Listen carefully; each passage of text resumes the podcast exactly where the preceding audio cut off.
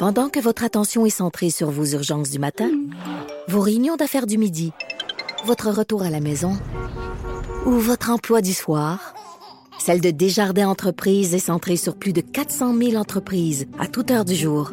Grâce à notre connaissance des secteurs d'activité et à notre accompagnement spécialisé, nous aidons les entrepreneurs à relever chaque défi pour qu'ils puissent rester centrés sur ce qui compte, le développement de leur entreprise.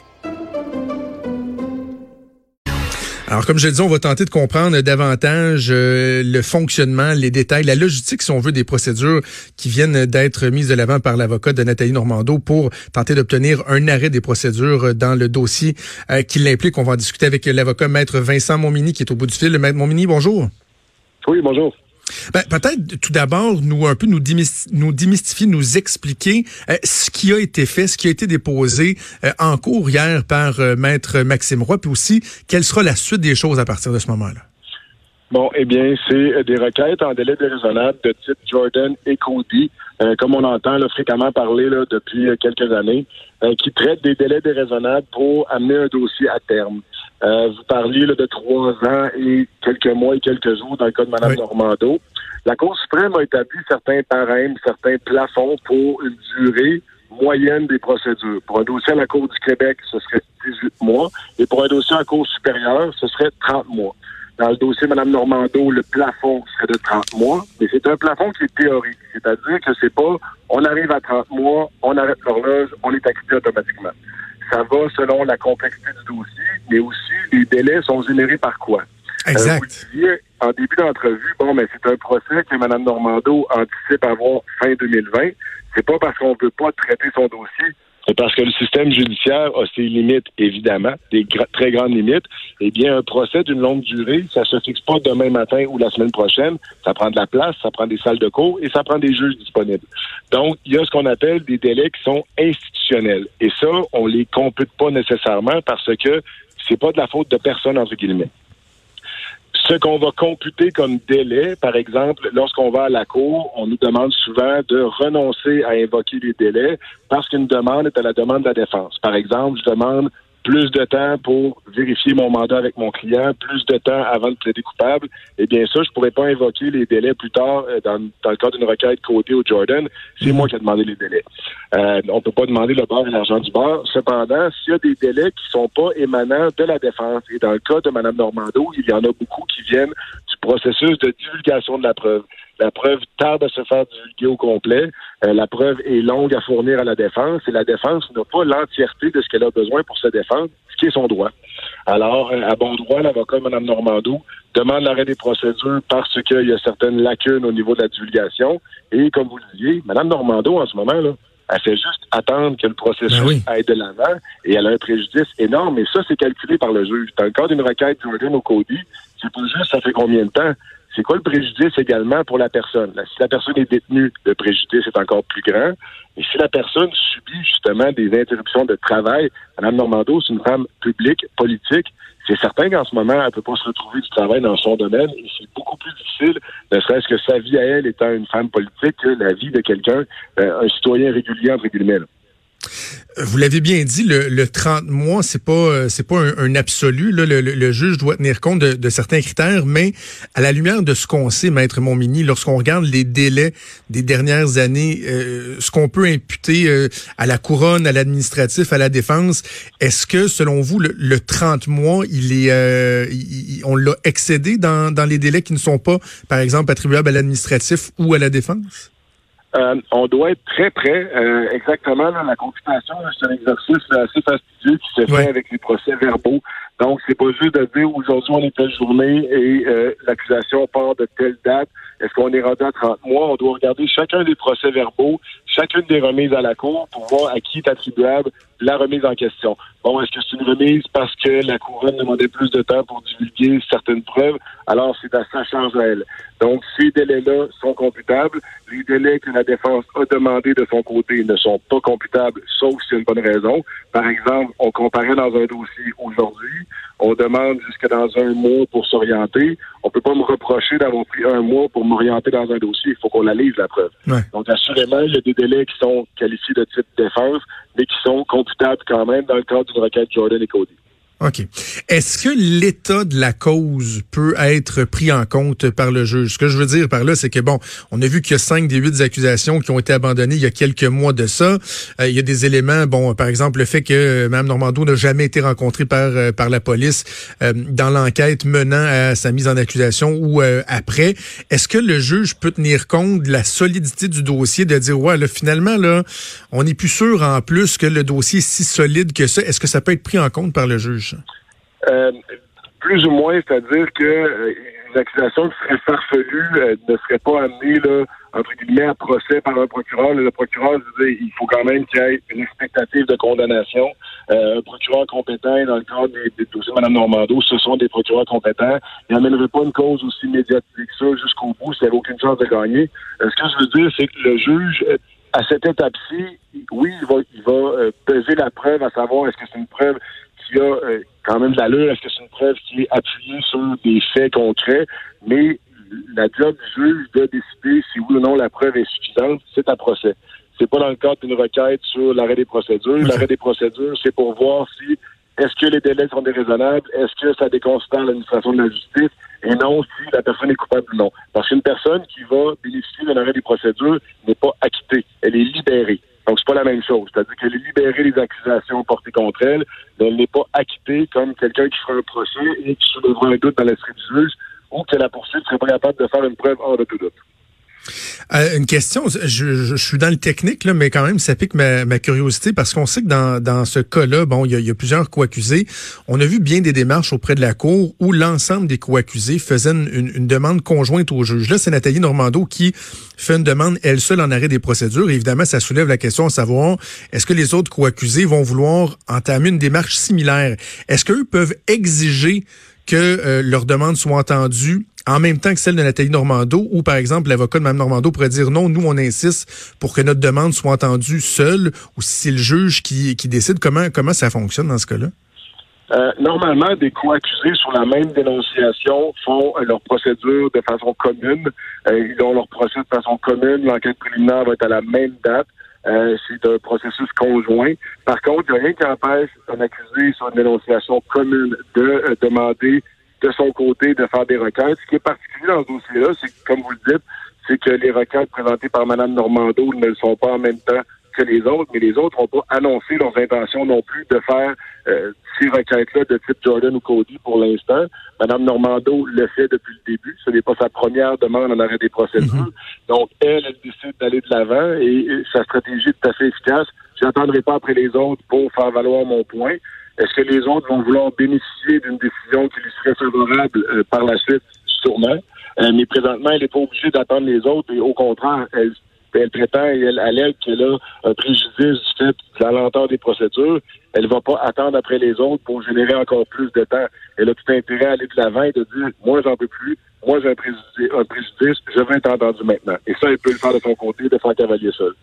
Ah, avant qu'on se laisse mettre mon mini, la, suite des choses, euh, comment comment on peut la décrire, l'expliquer ou l'anticiper? Est-ce qu'il y a un délai qui est imparti, qui est imposé au juge pour rendre une décision? J'imagine que les différents partis auront l'occasion de faire valoir leurs points devant devant devant le juge. Quelle est la suite des choses? En fait, euh, évidemment, dans une euh, requête de type Cody ou Jordan, où on lègue les délais, le juge ne prendra pas des mois avant de rendre une décision. Euh, il va analyser les arguments de la poursuite et de la défense, euh, probablement analyser ce qui a été soumis quant au procès verbaux là, pour vérifier les délais qui sont allégués de part et d'autre. Euh, et le juge va prendre une décision à savoir est-ce qu'il considère que la requête est bien fondée. Si oui, il prononce l'arrêt des procédures, donc les procédures sont terminées, madame est libérée. Et sinon, eh bien, il dit écoutez, la requête est rejetée et on continue le processus, on va vers un procès on va suivre ça avec beaucoup d'intérêt. On aura l'occasion de s'en reparler. Maître Vincent Montmini, merci. C'est toujours un plaisir. Je vous remercie. Bonne journée. Merci.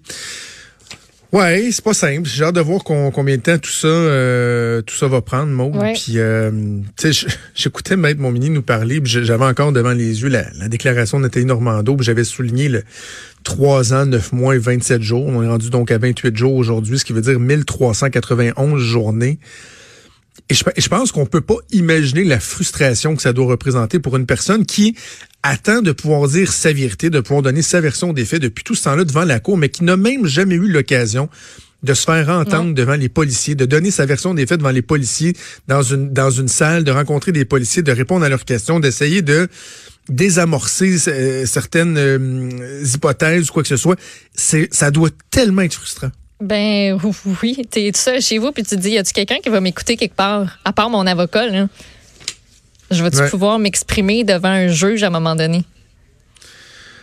Oui. Fait que, euh, écoute, je, je, plus ça va, plus je me dis que je, je, je, peux pas faire autrement que de me dire euh, que Nathalie Normando, euh, on, la comprend, on la comprend d'en arriver à ce point-là après près de quatre ans.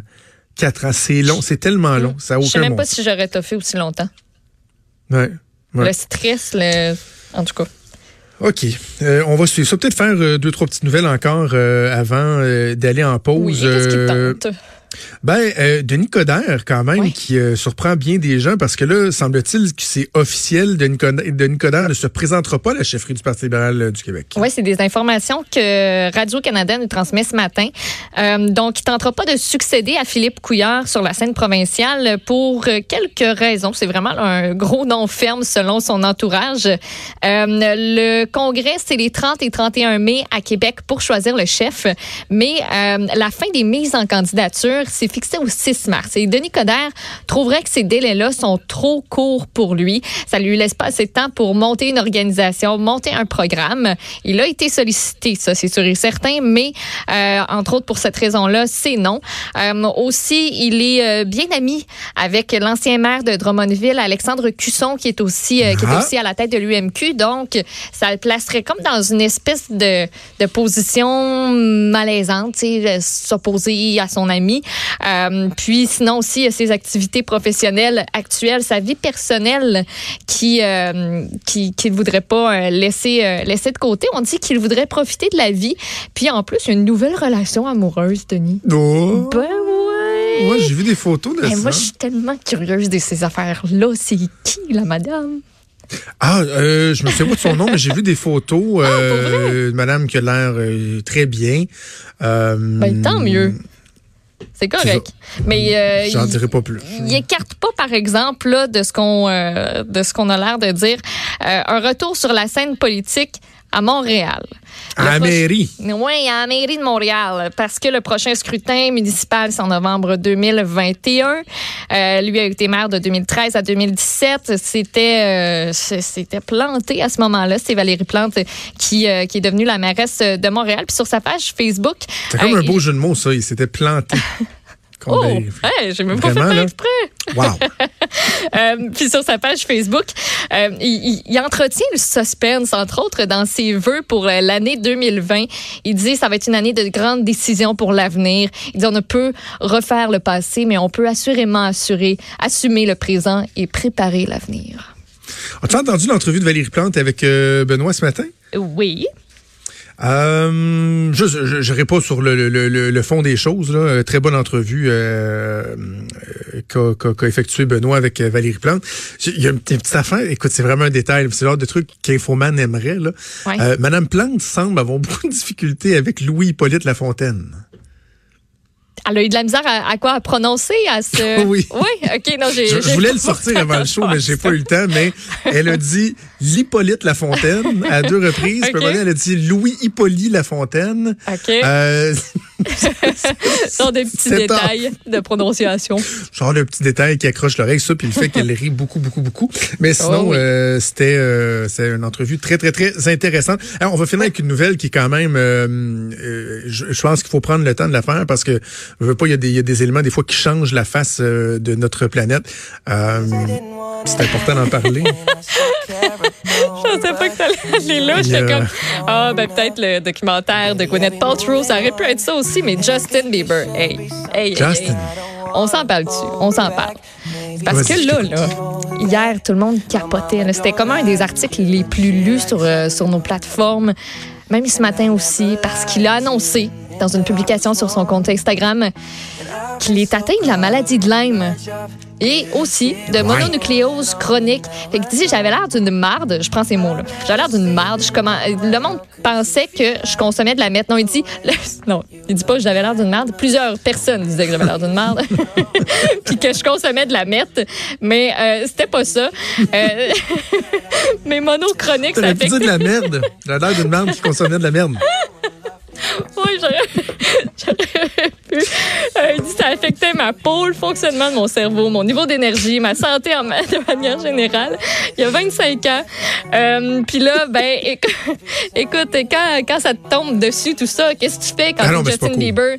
Ben, tu fais une série documentaire, voyons. Non. Ben ouais. Ah oui. Oh oui, parce que là, ça fait comme quatre ans que euh, c'est c'est relax de son côté. Il a offert une première nouvelle chanson, euh, c'était euh, dans les derniers dans les derniers jours, dernières semaines. Ça s'appelle Yummy, c'est pas tant bon. puis là, ben sa série documentaire Justin Bieber Seasons, ça sort le 27 janvier.